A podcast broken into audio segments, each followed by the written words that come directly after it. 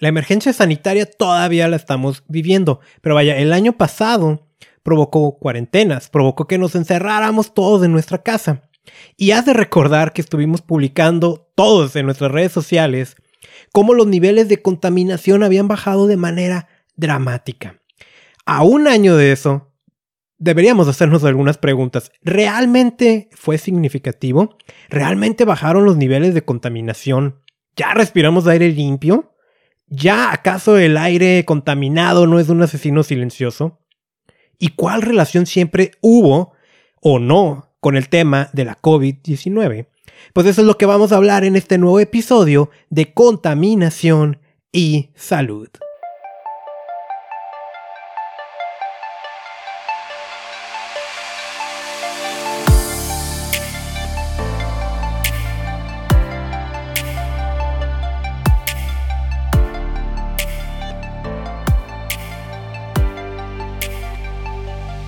Bienvenido al podcast que te enseña a protegerte de los contaminantes y los químicos que hay en tu entorno. Te saluda Carlos Bustamante, dándote nuevamente la bienvenida a este episodio 63 de contaminación y salud. Y mira, siempre que empiezo a mí me gusta decir algo así como que, qué bueno que estamos aquí, me da mucho gusto que me estés escuchando o algo así, pero hoy, y bueno, ya tengo algunos días estoy enojado, no si estoy molesto.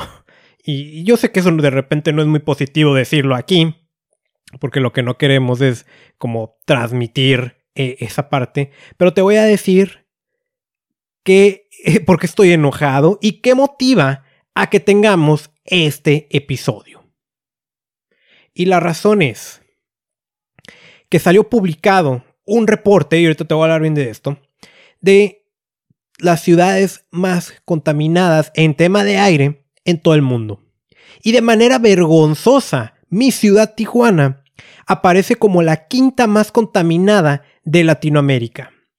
Y esto me enoja, me frustra y me hace sentir varias cosas, eh, empezando por el hecho de que no estamos comunicando de manera correcta lo que significa el problema de la contaminación del aire y en cómo nos afecta a cada uno de nosotros. En fin, eh, vamos a ir hablando de toda esta parte. ¿A quién le va a interesar este episodio? Si tú tomas decisiones desde gobierno, desde asociaciones civiles, desde empresas, te va a interesar. Ahora, si no, eh, si eres una persona interesada en el tema o, o, que busca protegerse, ¿no? ¿Cómo saber si te va a interesar este tema o no? Uno con esta pregunta vives en una ciudad y si me dices que sí, pues hay un 92% de probabilidad de que respiras aire contaminado y necesitas saber esta información. Dos, donde tú vives, además de ser una ciudad, están sufriendo una pandemia. Entonces, virtualmente todo el mundo necesitamos saber esta información. ¿Qué va a ocurrir hoy? Vamos a hablar de ese listado de las ciudades más contaminadas. Vamos a hablar de hasta hoy, un año después, todo lo que sabemos de cómo el COVID-19 o la COVID-19 se relaciona con la contaminación del aire y la relación es mayor de lo que en un principio hubiéramos pensado. Sí, entonces, y vamos a hablar algunos tips para protegerte. Por supuesto, la contaminación del aire es la especialidad de la casa, no es la especialidad de este podcast.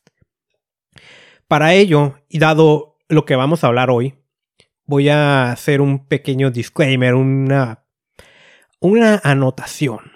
¿sí?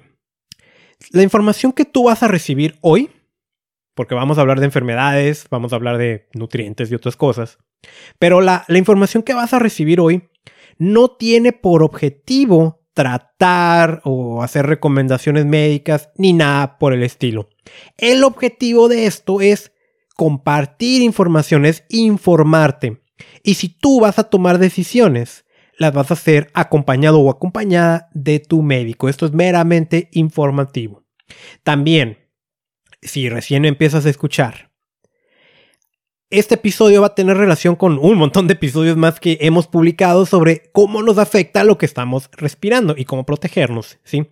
Déjame darte rápido un listado con, unas anotaciones, ¿no? Quiero que consideres esto, ¿no? El primer episodio de este podcast se, habló, se, se, llamó El aire también perjudica tu salud.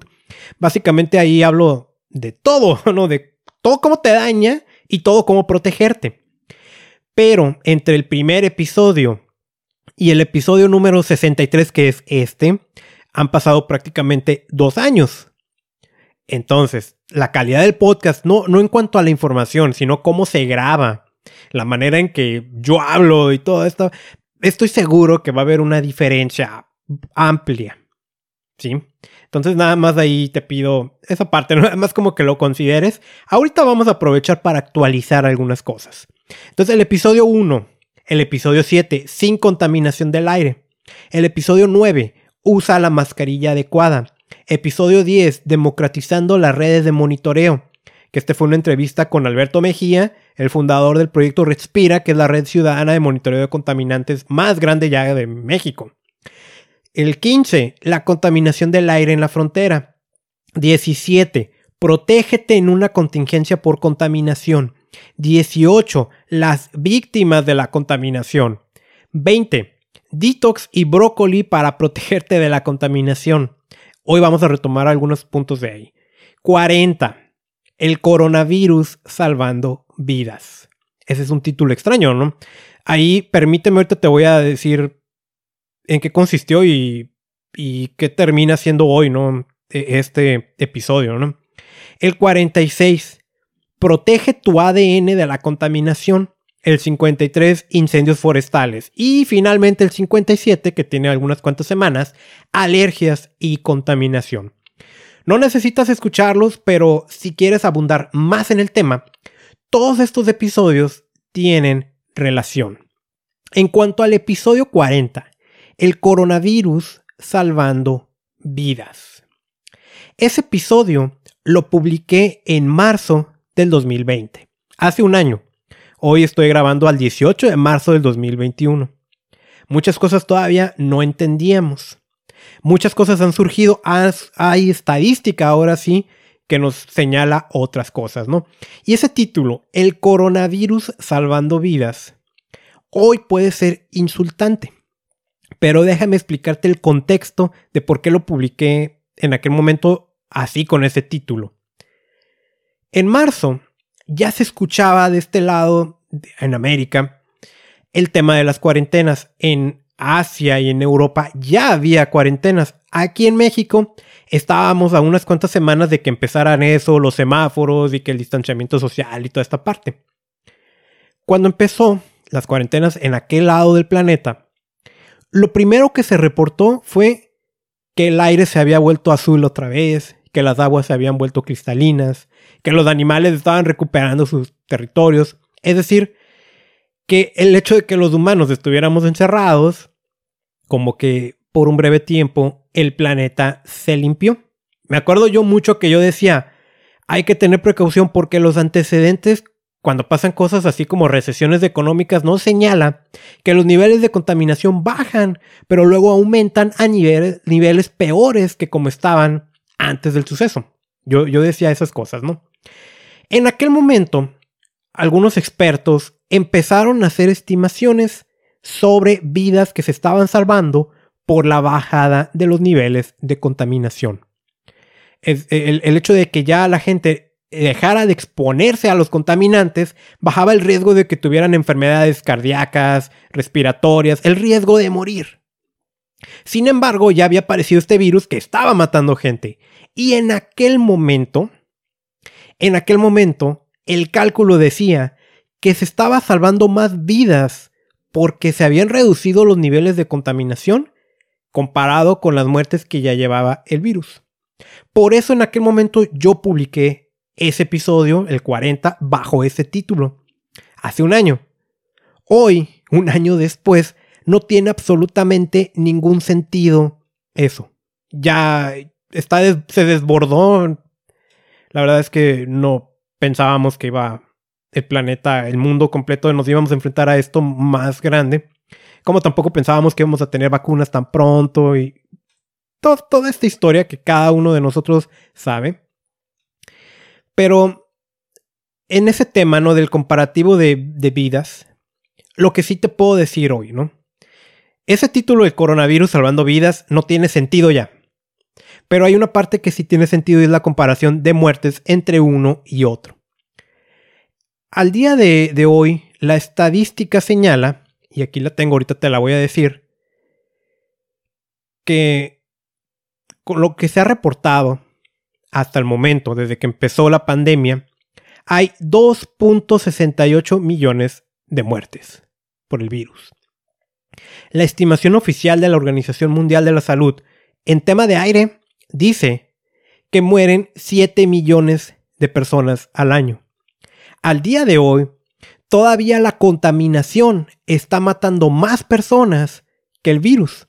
La contaminación es cerca de tres veces más mortífera que el virus, que la pandemia. No le estoy restando importancia al tema de la pandemia. Hay distinciones. La contaminación te mata al mediano largo plazo, en tanto el virus te está matando en unos cuantos días o uno o dos meses como mucho. Esa es la diferencia entre uno y otro y que uno fue un evento disruptor, mientras que la contaminación del aire la hemos tenido con nosotros durante décadas. Pero lo que sí quiero decirte es que tenemos todavía un problema aquí, que es el aire. Para ello, eh, IQ Air acaba de publicar no hace mucho el World Air Quality Report, o en español, un español elegante, el Reporte Mundial de la Calidad del Aire del 2020. E, e, esta, el AQ Air recopila miles y miles y miles de estaciones de monitoreo de contaminantes en todo el planeta. Y ellos sacan su eh, sacan un reporte anual basado en un solo contaminante. Te voy a recordar, ¿eh? La contaminación no nada más está en el aire y no nada más es de un tipo. Hay muchos tipos distintos, pero en este caso se habla del PM2.5, partículas tan pequeñitas, su diámetro es de 2.5 micras, o sea, agárrate un cabellito, lo divides en, en seis partes y agarras un pedacito y lo vuelves a dividir en cuatro y ahí tienes un PM2.5 que es más que obvio que no lo ves a simple vista. Pero por lo mismo que son tan pequeñitas esas partículas, es que las podemos inhalar. Muchas de ellas rebasan las defensas que tenemos al inicio de nuestro sistema respiratorio.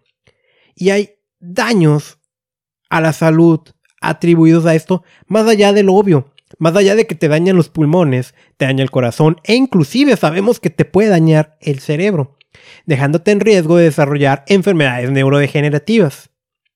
Pero no es el único contaminante. Que te quede clara esa parte. No es el único. Pero este es el de mayor interés en la actualidad porque es el que más se ha investigado que causa terribles daños. ¿Y cómo lo podemos encontrar? Hay distintas fuentes de emisión. Por ejemplo, automóviles que no logran quemar de manera adecuada el combustible, siempre se van a emitir caminos no pavimentados, industrias, cuestiones naturales también generan estos PM2.5. Pero en gran parte, el hecho de que 92 de cada 100 personas no pueda respirar aire limpio es por este contaminante. ¿Sí? Entonces, otra vez, 7 millones de muertes prematuras se estiman cada año. Ese dato pudiera quedarse corto, con, de acuerdo a otras publicaciones que he tenido la oportunidad de leer, pudiera ser inclusive el doble. Inclusive se habla de que la contaminación del aire causa más muertes que fumar. De esas 7 millones, que es lo que nos vamos a quedar, que es lo que dice la Organización Mundial de la Salud, 600 mil, lamentablemente, son niños. Y eso trae un costo económico, estimado en 2.9 trillones de dólares anuales. Si me permites esta comparación con la COVID-19, tenemos una pandemia en tema de contaminación del aire. Y nos hemos acostumbrado. Este reporte también nos viene a decir, ¿no? 49 de 50 ciudades más contaminadas están en el sur y en el este de Asia. Pero no te pongas alegre si tú estás en México, en Estados Unidos, en algún país latinoamericano, en España. Ahí traigo tus datos. 49 de las 50 ciudades en el sur, en el este de Asia, principalmente Bangladesh, China, India y Pakistán.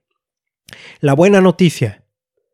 El hecho de que nos encerraran en nuestra casa significa que se emitió menos contaminantes. Sí, esa es la buena noticia. Hubo mejoras de la calidad del aire comparado 2020 al 2019 en 65% de las ciudades. Pero lamentablemente también hubo unos efectos extremos que en algunos ah, lugares ocasionaron lo contrario. Y esos efectos son el fuego, los incendios forestales, que aquí en California los tuvimos durísimos. Y te acuerdas que en Australia, al principio del 2020, también estuvo con todo. Ese y las tormentas de arena, ambos fenómenos vinculados con el tema del cambio climático. Por supuesto, para decir que no todo es culpa del cambio climático, con él o sin él tuviéramos incendios forestales, pero este fenómeno amplía o potencia aún más este asunto. Todo esto ocasiona daños de nuestra salud, ¿no? Por otro lado, también tenemos falta de monitoreo. Esa es una limitante que va a traer este reporte. Básicamente en algunos lugares o no se monitorea la calidad del aire o se monitorea de manera defectuosa. Eso es lo que ocurre aquí en Tijuana, en mi ciudad. En África eso es un grave problema porque la mayoría de los países africanos no está monitoreando la calidad del aire. Bueno, para entrar ahorita a decirte cuáles son los, las ciudades más contaminadas y cómo lo podemos atribuir al COVID. Este contaminante, nada más, el PM2.5 es lo que vamos a hablar hoy, nada más ese. Hay límites, límites que se consideran relativamente seguros. La Organización Mundial de la Salud dice o lo mide en microgramos sobre metro cúbico. ¿sí? El límite es 10. Para la OMS, menos de 10 anual es lo que deberíamos de respirar. La manera en que nosotros podemos revisar la calidad del aire, casi todos, es con el AQI, Air Quality Index. Vendría siendo como el dólar, ¿no? Que en todos lados se acepta. El Air Quality Index de los Estados Unidos establece que es un buen aire si estamos de 0 a 12. Es decir, le agrega dos puntos extras a lo que nos dice la OMS, aunque el de la OMS es a largo plazo. Y el Air Quality Index es si ahorita tú quieres salir a la calle, cuáles son los niveles de contaminación aceptables. Muy bien. Entonces pasemos al tema que creo que te va a interesar o que estás esperando, ¿no? ¿Cómo es que la contaminación del aire se relaciona con la COVID-19? Primero, muchos, todavía falta más información. Todavía la pandemia no se ha acabado. Y, y, si hablamos de ciencia y de cómo se nos dan estos resultados, toma tiempo, toma tiempo así. Entonces, va a surgir más información, así exactamente como cuando hace un año publiqué ese episodio llamado El coronavirus salvando vidas, que hoy te digo, un año después, no tiene sentido eso. Muchas de estas cosas le puede ocurrir. Pero esto, esto es lo que de momento sabemos acerca del tema del COVID-19 y la contaminación del aire. Y una de las cosas es que se estima que entre un 7 y un 33% de las personas que han fallecido por el virus están atribuidos directamente a una exposición a largo plazo de la contaminación del aire. Dicho de una manera en que lo puedas entender. Si tú vives, o bueno, si un pariente tuyo vive o vivió en una ciudad contaminada y lamentablemente falleció por culpa del virus, existe un 33% de probabilidad que lo que complicó todo es lo que respiraba. Y eso es un porcentaje muy alto. 7 a 33% de las muertes por COVID son atribuidas a la exposición prolongada de la contaminación del aire. Sabemos también esto, el que tú estás respirando aire contaminado incrementa las comorbilidades. comorbilidad lo vamos a considerar como otro padecimiento además de ese, ¿sí? algo extra. O sea, que estás enfermo de otras cosas. Y eso, eso es, básicamente, ¿no? Una disculpa ahí por esa mala definición si eres médico, ¿no? Pero bueno, para que podamos comprenderlos todos, ¿no? ¿Y cómo es esto? Pues la exposición crónica a la contaminación incrementa el riesgo de que se te complique el asunto respiratorio y cardiovascular. Sabemos que el virus va y ataca eso, y la contaminación del aire también, y juntos. Lamentablemente es una ecuación que no queremos y que complica todo. Eso es como ah, funciona, ¿no? Debilita los pulmones y la respuesta autoinmune, promoviendo la inflamación celular y la producción del daño por los radicales libres. Este tema del radical libre, que luego nos venden antioxidantes, ¿no? Para combatirlo. Nuevamente, el virus va a ocasionar lo mismo, pero la contaminación ya nos está provocando eso y juntos está potenciando esta parte. Y este, esta que me parece que es lo más relevante, incrementa la susceptibilidad al virus. Es decir, que la presencia de la contaminación puede ser, y otra vez preliminar, pero hasta lo que sabemos, que se incremente ese riesgo a que te infectes. Y te lo voy a explicar de esta manera, ¿no? Primero, déjame leerte este guion y ahorita te lo voy a explicar de una manera en que todos los mortales podemos entenderlo. SARS-CoV-2, que es el virus que ocasiona la enfermedad COVID-19, ¿no? SARS-CoV-2 utiliza la enzima convertidora de la angiotensina 2 como el receptor objetivo para el ingreso en una célula huésped. Ahora, déjame traducirte este guion a lenguaje humano. Y, lo voy a utilizar con un ejemplo. Vamos a suponer que tú quieres venir a visitarme a mi casa, ¿sí? Estás, estás tú afuera, la puerta está cerrada y no puedes entrar. Te estás ahí toque y toque y haciendo todo lo posible para entrar, pero no puedes, ¿sí? ¿Qué necesitas para entrar? Que yo salga y te abra la puerta de mi casa, ¿ok? Entonces, en, eh, traduciendo, ¿no? Tú representas al SARS-CoV-2, al virus. Mi casa representa la célula huésped. Y yo soy el receptor objetivo. Esa angiotensina 2, ¿no? Que la vamos a nombrar como receptor AC2. ACE2. Ok. Entonces, para que tú puedas entrar a mi casa, yo tengo que salir a abrirte. Así es el virus, ¿no? Para que el virus pueda ingresar a tu cuerpo, necesita a ese receptor para que llegue a las células y ya haga todo el desastre que va a hacer. ¿Ok? Ahora, vamos a poner este escenario. Tú estás allá afuera tocando porque quieres entrar a mi casa. Yo no te quiero dejar entrar porque siempre que entras a mi casa me dejas cochinero, me dejas basura, molestas a otros y pierdo el olfato, ¿no? Bueno, no quiero que entres a la casa. Pero resulta que ahí estás afuera, ¿no?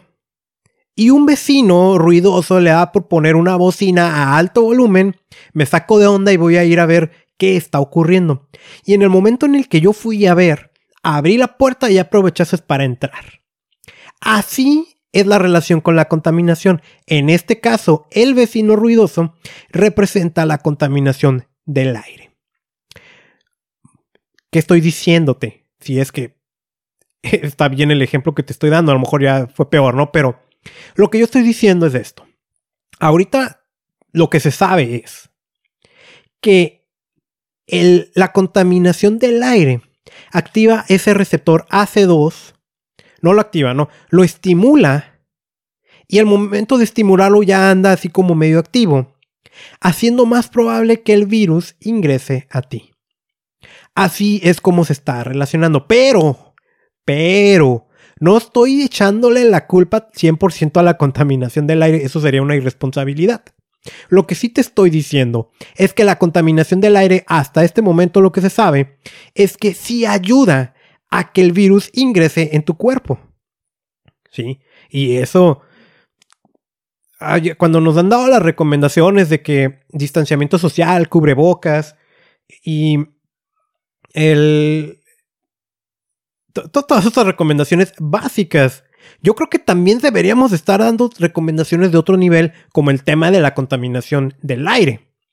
¿Sí? E, y finalmente, otro de los puntos en cómo se relaciona con el COVID-19 es que incrementa la transmisión del virus. Desde un principio se empezó a decir que el virus se apoyaba de estas partículas contaminantes PM2.5 para usarlos como un transporte de traslado, o sea, para estar navegando en el aire. Eso aumentando la transmisión de este virus y de esta enfermedad. ¿Sí? Entonces, para resumir toda esta sección, 7 a 33% de las muertes de COVID son atribuidas a la contaminación del aire. Eh, nos debilita los pulmones, el sistema inmune, pero también el, incrementa ¿no? el que ese receptor necesario para que el virus ingrese al cuerpo esté activo, el AC2. Sí, esta, esto es lo que sabemos hasta el momento. Hay más información y por supuesto que cada uno de estos puntos yo lo pudiera tomar un poquito más técnico. Pero vaya, no, no tiene caso, ¿no? Lo que quiero que entiendas al final es que hasta donde se sabe en este momento, a un año de cuarentenas y, tal, y, y lo que se ha publicado, que todavía falta mucho y vas a ver publicaciones de los próximos 5 y hasta 10 años, hasta este momento sí hay una relación entre respirar aire contaminado y contagiarte y lamentablemente sí hay una relación entre respirar aire contaminado y fallecer. Bueno, vámonos ahora sí a las ciudades que es lo que he estado prometiendo. Hubo una reducción en el 65% de las ciudades sus niveles de contaminación tuvo un costo muy alto, ¿no? Ahorita hablamos de más de 2 millones de muertes de personas, la cantidad de millones de desempleados en todo el planeta. Mostró que la contaminación sí se puede reducir, pero para reducirla tiene que haber algo disruptor, algo muy fuerte. Por supuesto, tiene que ser sustentable, que no es sustentable esto. Y vaya, mucha gente menciona esto como el mayor experimento de la historia, ¿no? Y, lo es. Y en algunos casos, unas ciudades redujeron los niveles de contaminación. Te voy a mencionar tres. Singapur redujo los niveles de contaminación en un 25%. Eso es mucho. Eso es muchísimo. Es sorprendente. Aún así tiene que reducirlo más, ¿no? Beijing en un 23% y Bangkok en un 20%. Lamentablemente, hay ciudades que aumentaron sus niveles de contaminación. Sao Paulo, en Brasil, el 5%. Los Ángeles, aquí en California, un 1%. Y Melbourne, que está en Australia, un 1%. ¿En qué coinciden estas tres ciudades? Incendios forestales. Estos fenómenos que son incrementados por el cambio climático y la intervención humana provocaron que a pesar de distanciamiento social y cuarentenas, los niveles de contaminación en estas ciudades aumentaran. Ahí, ese es el mismo caso que ocurre con mi ciudad, Tijuana. No estoy muy lejos de Los Ángeles, estoy aquí a un ladito de California y, aquí mismo en Tijuana tenemos incendios forestales. Entonces, ¿cuáles son? ahí vienen los top 10, el triste top 10 de lo más contaminado, los países más contaminados, recordando que la Organización Mundial de la Salud dice que el, lo que aspiramos de niveles de contaminación es 10, 10 microgramos anuales. Bangladesh fue el país más contaminado del 2020, con 77.1 microgramos sobre metro cúbico en promedio anual. Ellos respiran casi 8 veces más contaminación de lo que dice la Organización Mundial de la Salud que deberían de respirar. Eso es un aire tóxico. Pakistán, en segundo lugar con 59. India también ahí aparece con 59. Y ahí tenemos más países, Mongolia, Afganistán, Oman, Qatar. Bueno, aprovecho también para pedir de antemano una disculpa con algunas pronunciaciones que voy a hacer de países y de ciudades. Ustedes entienden que cuando no estamos acostumbrados ¿no? a cierta palabra se nos dificulta. Kirguistán, Indonesia, y Bosnia-Herzegovina. Estos son los 10 países más contaminados. Aquí a lo mejor preguntas, oye, ¿y China? ¿Dónde queda China? Quedó en el lugar 14, con un promedio de 34.7 en sus niveles de contaminación. Y México estamos en el lugar 45. Capitales mundiales más contaminadas. La más contaminada es Delhi en la India con 84.1 de un límite que debería de ser de 10, más de 8 veces contaminado de lo que debería. Dhaka en Bangladesh, Ulaanbaatar en Mongolia, Kabul en Afganistán, Doha en Qatar, Bishkek en Kirguistán, Sarajevo en Bosnia y Herzegovina, Manama en Bahrein, Jakarta, Indonesia y Katmandú en Nepal. Estas son las capitales mundiales más contaminadas del planeta para el 2020. Ciudades, ¿no? A lo que ocurre aquí. Voy a mencionar a California. No, sé de dónde me escuches, ¿no? Pero yo estoy en Tijuana y a un lado de California. Entonces, eh, varios de mis conocidos, pues les interesa eh, lo que ocurre, ¿no? En nuestra región. 14 de las 15 ciudades más contaminadas en Estados Unidos para el 2020 están ubicadas en California, siendo la, número uno Yosemite Lakes. ¿Por qué California? Tuvimos incendios forestales. En Latinoamérica, de las ciudades más contaminadas, las tres primeras están en Chile. Otra vez, una disculpa por mi pronunciación, ¿no? Si estoy diciendo mal el nombre de tu ciudad la ciudad más contaminada de Latinoamérica es Coyhaique, en Chile, con un promedio de 33.3 del límite de 10 en los niveles de contaminación para PM2.5. Eh, mira, aquí anoté mal el, el nombre padre de las casas, es padre de las casas la siguiente, y nacimiento. Estas tres ciudades chilenas son las más contaminadas de toda Latinoamérica. De ahí vienen cinco ciudades contaminadas mexicanas. La ciudad mexicana más contaminada para el 2020 es Toluca, con 27.1, lo que significa que están respirando casi tres veces más contaminación de lo que deberían de acuerdo a la OMS. Le sigue mi ciudad Tijuana con 26.1, Puebla, Guadalajara y García Nuevamente aparece una ciudad chilena en la novena posición, Rancagua, y la décima ciudad más contaminada de Latinoamérica es Emiliano Zapata, también mexicana. De las 15 ciudades más contaminadas de este lado del planeta, cuatro son chilenas y el resto son mexicanas. Entre Chile y México están las ciudades más contaminadas del mundo para el 2020. Esa es la triste realidad. Otra vez, en África, a lo mejor, no sé, no, sí podemos saber lo que ocurre en África. En África hay muchos incendios, ¿eh? Hay muchísimos microincendios. Pero no estamos monitoreando la calidad del aire. Entonces aquí la pregunta es, ¿qué hacer? Y este qué hacer va a estar dividido en gobierno y en ti, gente, personas. Pero primero voy a mencionar el gobierno. ¿Qué hay que hacer para reducir la contaminación?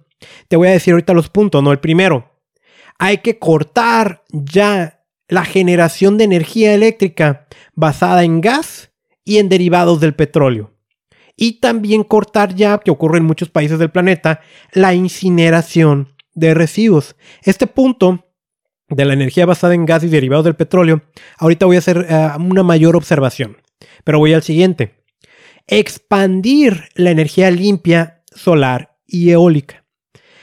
Si me escuchaste en el episodio de cómo evitar un desastre climático que mencioné la energía nuclear, a lo mejor aquí me preguntas por qué no lo pusiste. Bueno, aquí la recomendación es la, la que está basada en esta publicación, ¿sí?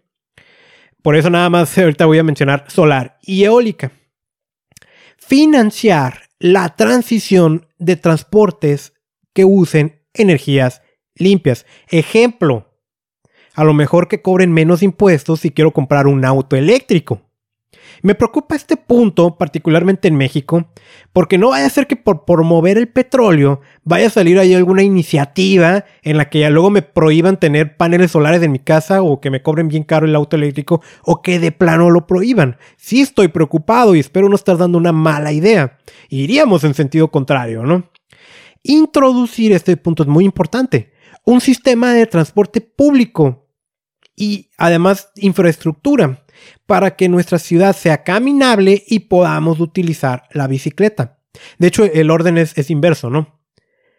Debemos aprender a movernos caminando en primer lugar como nuestra prioridad, segundo en bicicleta o transportes similares y tercero en transporte público. En la medida en la que hagamos esa transición en movimiento, vamos a hacer mucho por los niveles de contaminación. Y finalmente, ¿no? Límites más estrictos a la emisión de contaminantes y que la meta sea ya no utilizar combustibles fósiles. Otra vez, ahorita vamos a tocar ese punto. Requerir la aplicación de nueva tecnología para aumentar la eficiencia energética y reducir emisiones. Desarrollar detalladamente y urgentemente estrategias para mejorar el aire que estén basadas en la ley. Monitorear la calidad del aire y observar los límites que nos dice la Organización Mundial de la Salud. Esas son las recomendaciones que se hacen para gobierno. Permíteme un par de minutos para hablar sobre los puntos sobre la generación de energía eléctrica basada en gas y en derivados del petróleo. Yo sé que en México hay toda una discusión por la nueva ley energética. Hay todo un debate sobre si deberíamos de promover el petróleo o las energías limpias, que lamentablemente se está asociando energía limpia como ineficiente y corrupta, y eso está mal, porque así no es. Primero déjame decirte, ¿no? Esta decisión tiene que ser científica y no política. Bueno, corrijo, ¿no? Porque las decisiones son políticas. No debe de ser partidista, debe de ser científica. Muy bien. Estamos perdiendo aquí una enorme oportunidad. Los países, cuando recién empezó el tema del petróleo, los países que supieron aprovechar esa oportunidad hoy son países que tienen riqueza. El hecho de que le estemos invirtiendo aquí en México a eso, estamos llegando 100 años tarde. Y peor, estamos invirtiendo algo que va de salida a nivel mundial y ni se te ocurra que nos desconectemos del planeta porque eso no va a ocurrir y si llega a ocurrir, no creo, ah, pero si llega a ocurrir que nos queramos desconectar de los demás para que nosotros nuestra propia onda, vamos a sufrir un terrible atraso, eso no funciona. Y la oportunidad que estamos perdiendo es que todo el dinero que se le pueda invertir a refinerías, a estímulos económicos a gasolinas y toda esta parte, si se destinara a innovación, que es lo que se necesita, se necesitan nuevas tecnologías que se van a empezar a aplicar a nivel mundial, y México fuera parte de esa innovación, ¿sabes qué es lo que ocurriría? Le dejaríamos un mejor futuro económico y de mejor posición de liderazgo a la siguiente generación de mexicanos. Pero, por estar pensando nosotros en nosotros y de manera partidista, en vez de manera científica, y sin que tengas que ser científico o entenderlo, ¿no? Pero hacerle caso a los expertos, estamos dejando pasar esa oportunidad. Sin omitir que el petróleo, yo veía un video que hice creo que en el 2019, lo calificaba como la sustancia más contaminante en toda la historia de la humanidad, que nos tiene metidos en un problema en todo el planeta. Eso es lo que te quería decir. Ahora dices, yo, ¿yo qué puedo hacer? Aquí, aquí voy a mezclar recomendaciones que hace esta publicación y voy a cerrar con una recomendación mía hacia ti. Lo que dice el artículo, ¿no? Uno, reduce tu exposición a la contaminación. ¿Cómo? Limita tus actividades al exterior cuando haya eventos de contaminación o bien usa la mascarilla adecuada. ¿Cuál es la mascarilla adecuada? Bueno, te decía al principio del podcast y ahorita te voy a decir cuál es el número. Episodio 9. Usa la mascarilla adecuada. Ahí hablaba mucho sobre todo de las N95. Aquí de este lado en México no habían llegado las KN95 que también es adecuada. La mascarilla de tela no te va a ayudar a protegerte de la contaminación, no te va a ayudar a nada. En contaminación, eh, nada más estoy hablando. Hay distintos tipos de mascarillas. El, todavía está difícil con el tema de la N95 por el COVID. Pero hay mascarillas que nos empezaron a llegar de Asia, que allá ya las habían utilizado desde antes. Mascarillas urbanas para protegerte de la contaminación si eres ciclista, si eres deportista. Y yo tengo la mía, ¿no? Que por dentro trae un pequeño filtro que trae carbón activado, si ya lo corroboré. Y eso te ayuda también a protegerte un poco de ciertos gases contaminantes como los que emanan del automóvil. Lo malo de estas mascarillas es que casi todas traen la válvula que te da confort porque exhalas y sale todo. Son mascarillas pues diseñadas para protegernos de la contaminación. Pero ahorita con el tema del COVID, pues por supuesto la recomendación es no utilizar esto porque además de protegerte tú, tenemos que proteger a otros. Pero usa la mascarilla adecuada. Tenemos también que reducir la infiltración de la contaminación del exterior al interior. ¿Te acuerdas? Uh, hace mucho te dije, ¿no?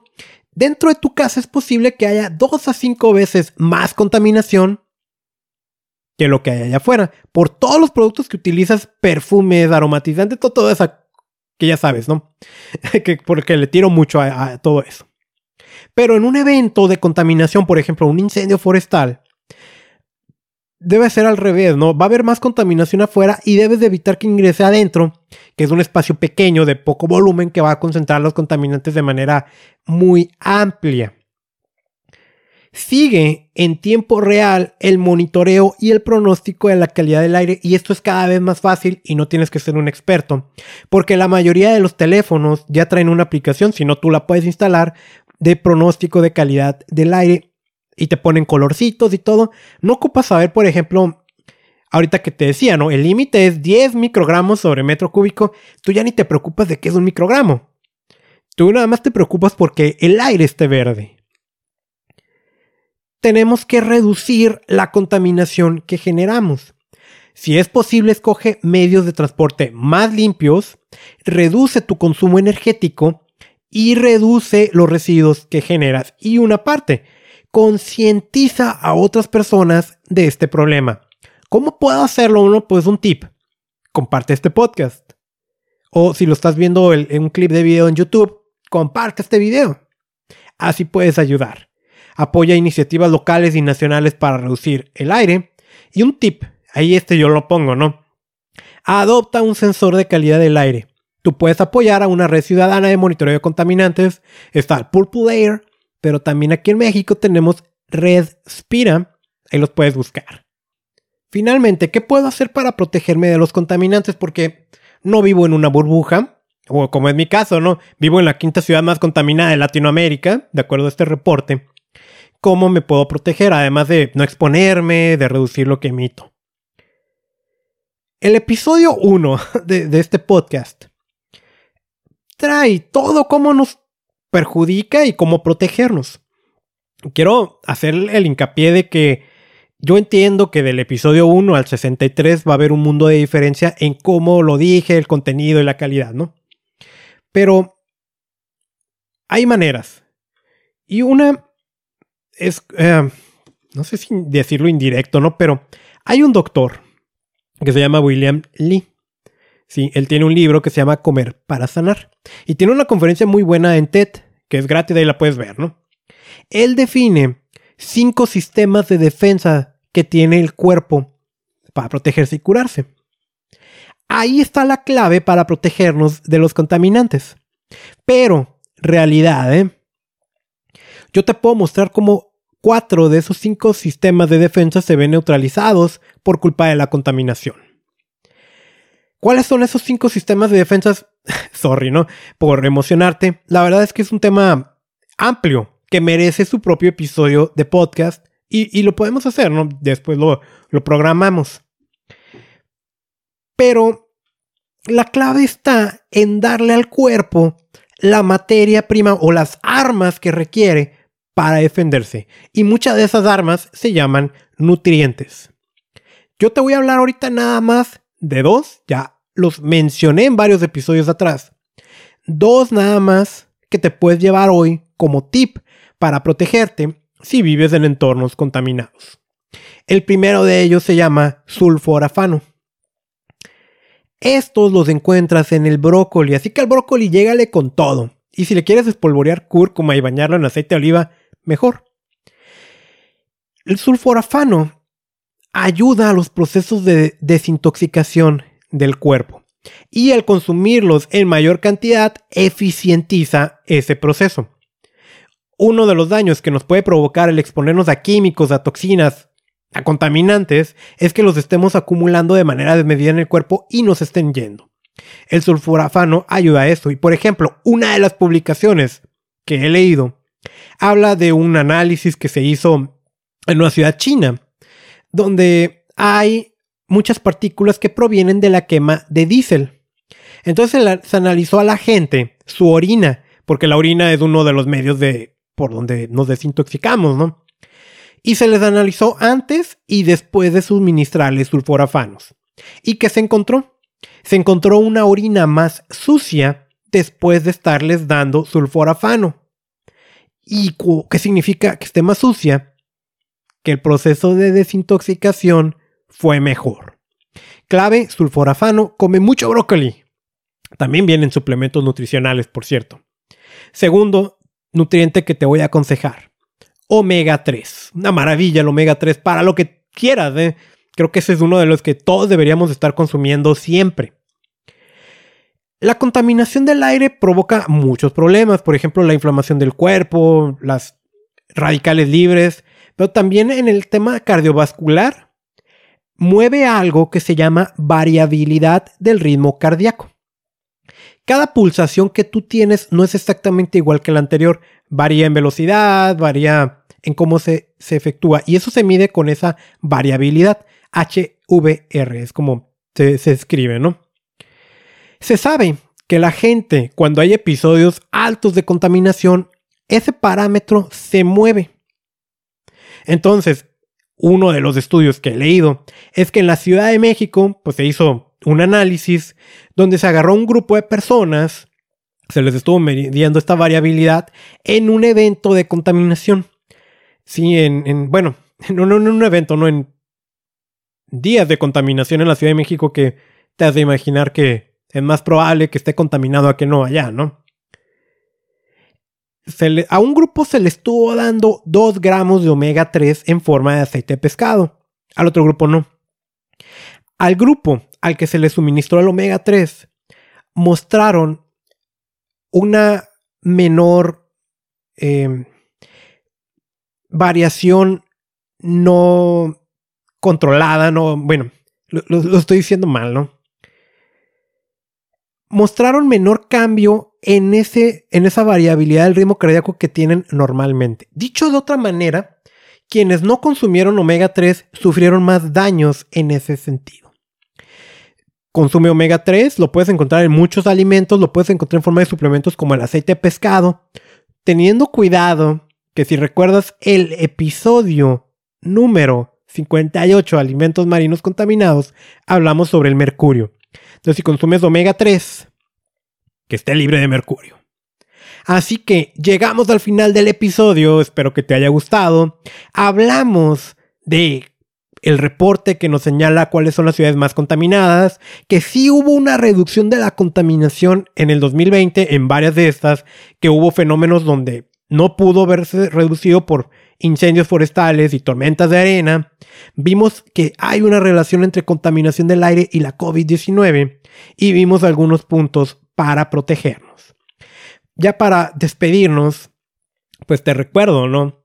Y este fue un episodio muy, muy congruente en ese sentido. No vivimos en una burbuja y la contaminación nos afecta. Entonces, una manera de protegernos puede ser el consumo de ciertos nutrientes y te puedes apoyar en suplementos nutricionales. Hay una sola marca que yo me atrevo a recomendar y que puedes ingresar a mi tienda en línea reiniciate.usana.com. Otra vez, reiniciate.usana.com. De ahí mi recomendación personal son los Cell Essentials, son dos frascos, vitaminas, minerales, antioxidantes, y el Biomega, que es omega 3 precisamente libre de mercurio. También te recomiendo Usana HPS. Este promueve una mejor salud de tu hígado. Acabamos de mencionar el tema del brócoli y los sulforafanos, ¿no? Pues por ahí va la clave. Reiniciate.usana.com. Esto yo lo digo, lo promuevo como distribuidor independiente. Mi número es 9590-358. Este no es un mensaje del corporativo de Usana. Por lo tanto, lo que acabo de decir, yo soy responsable de esta información. Te invito también a que te suscribas a este podcast desde la aplicación que me estés escuchando, Spotify, Apple Podcast, Google Podcast, Pocket Cast, Evox, la que quieras. Te invito a que lo hagas, que me sigas en YouTube, que me sigas en mis redes sociales. En todos estos lados me encuentras como contaminación y salud. Soy Carlos Bustamante y mi misión es enseñarte a proteger tu salud de la contaminación.